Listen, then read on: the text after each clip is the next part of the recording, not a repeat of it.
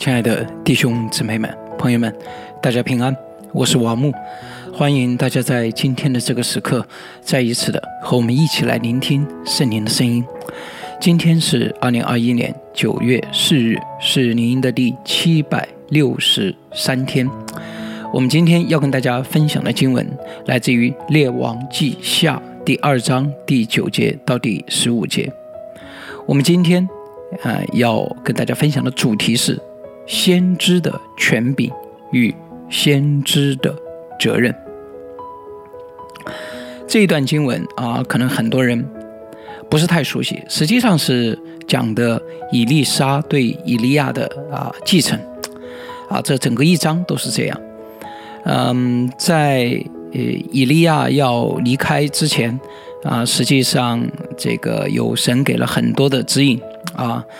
呃，以利亚甚呃，甚至有两波啊，所谓的这个先知学，这这这一章里面实际上有很多非常非常有意思的一些些细节值得去思考。但是我们今天啊没有时间啊，这个比如说先知学校到底是谁呀？啊，这些人他们的身份到底什么？但不管怎么样，这些先知学校们两次的来印证啊，以利亚其实已经知道的啊，所以以利亚甚至都有一点这个。啊，不耐烦了啊！我知道你们不要作声，不是说你们不要说，就是我我我知道你们不不用说了，啊，实际上，嗯，在面对这样的一个过程当中，啊，伊丽莎如何接过啊以利亚的衣钵？经文这么记载：过去之后，以利亚对伊丽莎说：“我未曾被接去离开你，你要我为你做什么？只管求我。”伊丽莎说：“愿感动你的灵加倍的感动我。”以利亚说：“你所求的难得，虽然如此，我被接去离开你的时候，你若看见我，就必得着；不然，必得不着了。”他们正走着说话，忽然火车火马将二人隔开，以利亚就乘旋风升天去了。伊丽莎看见，就呼叫说：“我父啊，我父啊！以色列的战车马兵啊！”以后也不再见他了。于是，以丽莎把自己的衣服撕为两片，她拾起呃以利亚身上掉下来的外衣，回去站在约旦河边。他用以利亚身上掉下来的外衣打水，说：“耶和华以利亚的神在哪里呢？”打水之后，水也左右分开，以丽莎就过来。祝耶和华的啊，住耶利哥的先知门徒从对面看见他，就说：“感动以利亚的灵。”感动伊丽莎了，他们就来迎接他，在他面前伏伏于地。接着第二章的后半部分又讲了两个故事啊，一个是医治这个城里面的水，另外一个是啊轻视嘲笑他的人啊遇到了审判。啊，这个整个第二章的故事，相信对于很多今天的弟兄姊妹来说，就觉得很陌生，觉得很荒诞，甚至啊觉得不可理解，也更加的难以理解这一段经文与我们今天到底有什么样的关系。我想特别的说的是，实际上这一段以利沙对以利亚的继承与当前是密切相关。我们先来看一下这个故事本身，以利沙要求愿感动你的灵加倍的感动我。啊，在英文里面翻译为 a double portion of your spirits。啊，这里一定要注意到啊，很多人可能觉得哇，那以利沙要求自己的身上的灵比比比这个以利亚这个要是他的两倍了，哇，这个这个太大胆了吧啊！在那个文化当中，我相信很多人。啊，也都觉得这有点不太对劲。这个在自自己的老师面前、导师面前，而且可以看得出来，伊丽莎对以利亚是毕恭毕敬的，这么的要求啊，好像觉得老师还不行，我我要更大的您吗？啊，不是的，实际上这里啊，非常应该我们有百分之九十以上的确信啊，这里的意思不是说要求两倍于以利亚的您，而是要求那个 double portion 啊，它是一个固定的用语，它是要求那个长子的双份。也就是说，在过去，犹太人，比如说我有三个孩子，我把家产分成几份呢？分成四份，其中的长子是要得两份的，其他的孩子每一个人得一份。所以，不管以利亚的灵到底有多少，其中的双份是要给谁呢？给伊丽莎。那么他要求的是自己是长子，那么长子继承了这个家庭的责任，继承了这个家庭的权柄，所以。啊，以利沙要求的实际上是一个非常谦卑的啊，但是也是大胆的，就是我要求我真的能够继承你的这个权柄和职责。然后接着以利亚说：“你能不能看见？”啊，很多人说这都什么意思？这这个跟今天有什么关系啊？这个实质是什么？以利亚告诉他：“以利沙，你能否继承我的这个职分呢？不是取决于我，就是我以利亚怎么认为，而是取决于什么？神是否拣选你。那么这个选择有一个记号，什么记号呢？你能否看见？看见以利亚？”上天看见火车火火马，能够看见火车火马，这样的人，他能够看清楚是什么？是神向这个人在显明，不是你在征战，是我在为你征战。大家都记得，到了列王记下第六章的时候，你会看到以利亚也显明给他的门徒看。这个火车漫山遍野的火车火马，也就是说，因为以利沙、以利亚所要面对的这个挑战是整个亚哈王朝，整个那个啊，所以面对如此巨大的挑战，他必须要真实的意识到神是为自己征战的神。继承以利亚衣钵的人，必须要能够清楚的看见，否则他没有办法完成啊，在整个亚哈王朝以及北国。啊，他的这个贝利的时代，啊，他要站在这个王权的对立面，啊，要来规劝他们，要完成这个责任，他必须要能够看得清楚，是神是为他征战的神。所以，以利亚告诉他，你能不能够看见这个，显明你是不是神所拣选的人？那么，这个故事不应当让我们觉得，啊，一个常见的误解是。哇，那好啊，那谁是这个时代的以利亚？谁是这个时代的以利沙？谁能够看见火车火马？啊，好像啊，这个故事是要教导我们说，我们要在每一个时代只有一个神的仆人，我们去寻找谁是今天的以利亚和以利沙，不是这样。主耶稣基督已经清楚的教导我们，在我们如今的时代，每一个人都是主所要使用的，神的灵在我们每一个相信基督的人的身上。这里真正我们要学习的，在今天的时代是什么呢？不论是谁，不论在什么时代，神所要使用的每一个人的权柄是从哪里来呢？是从神而来。正如同以利亚、以利沙他们得到他们的权柄，是因为被神拣选、被神赐福、被神带领一样，在今天，神会给他所要使用的人相应的恩赐、能力。记号来完成他所需要完成的使命。我们每一个人站在我们的身份当中，寻求我们所需要看见的火车火马。每一个人都不太一样，有的人是面临家庭的征战。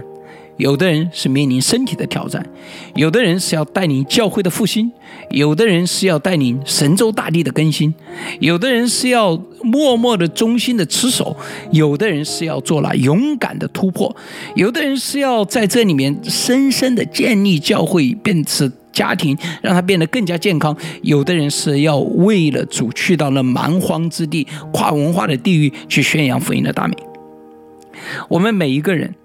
完成每一个使命的人，都有我们自己相应的火车火马。我们不需要彼此嫉妒相争，我们需要的是彼此谦卑、尊重、配搭。在第二章的后半部分，给出了三个记号，显明伊丽莎真实的继承了这个先知的职分。哪三个记号呢？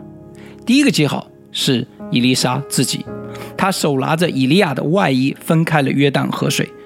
这个行动以及整个以利亚的叙事，似乎都把以利亚、伊丽莎这两个人与摩西和约书亚做类比。啊，以利亚本身也在西奈山上领受了神的启示，对吧？然后以利亚也传给伊丽莎，他们又分开了约旦河水。啊，所以很非常强烈的啊，这个是不仅是今天的解经家发现。在约瑟夫，也就是犹太人的这个啊，公元一世纪的啊这位啊学者啊，就已经发现啊，那个时候就已经有这个主张，以利亚的叙事看起来像是第二个摩西，而以利沙实际上第二个约书亚，嗯，类类似的啊这样的功能啊，所以呃，如同摩西把自己的衣钵传给约书亚啊，那么伊利亚把衣钵传给啊伊丽莎，他们两个人在呃两组人都在这个以色列的关键的时期起到了关键的作用。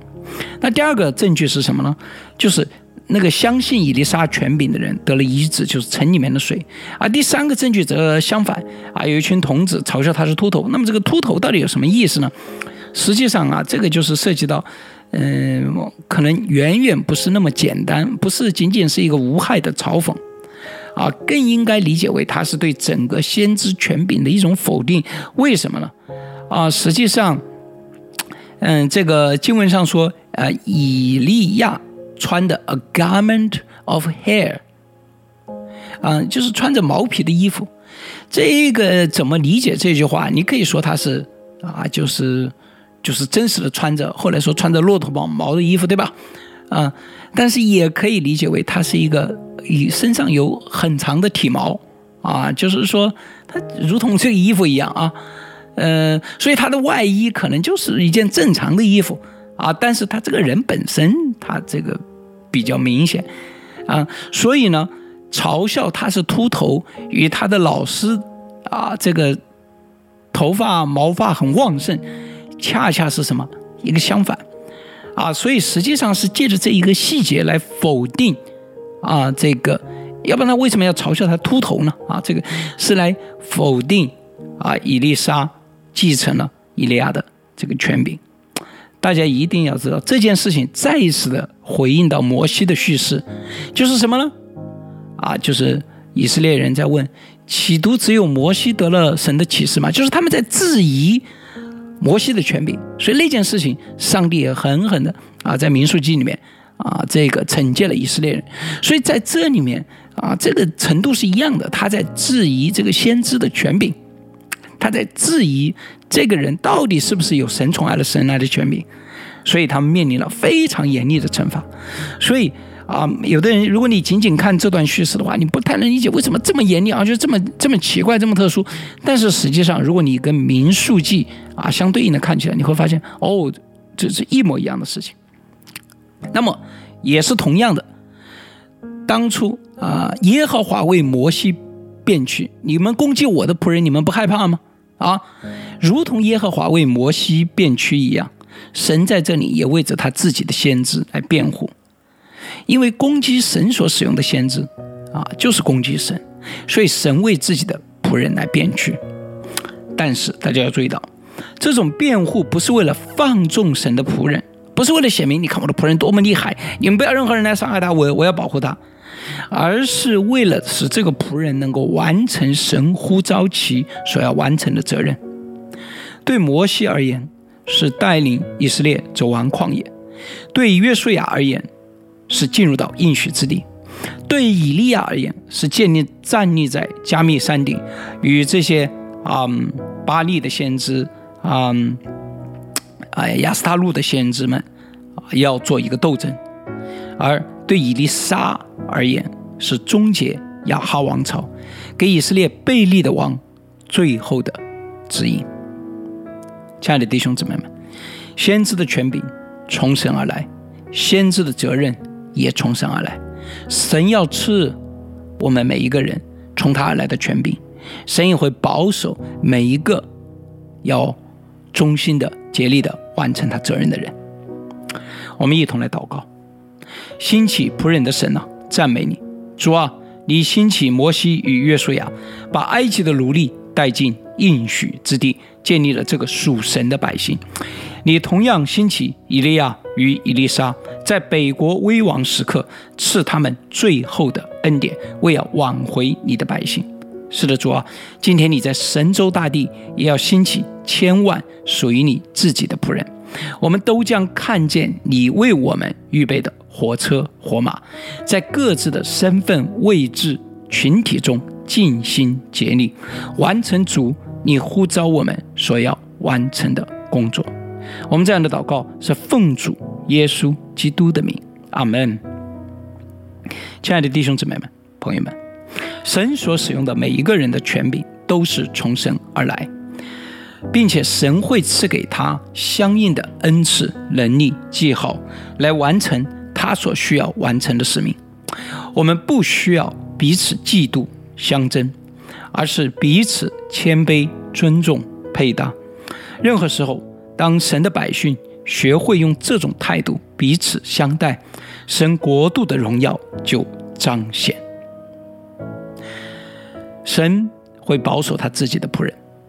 为要使仆人能完成自己的使命，那么，亲爱的肢体，请问，什么是神要你所完成的使命呢？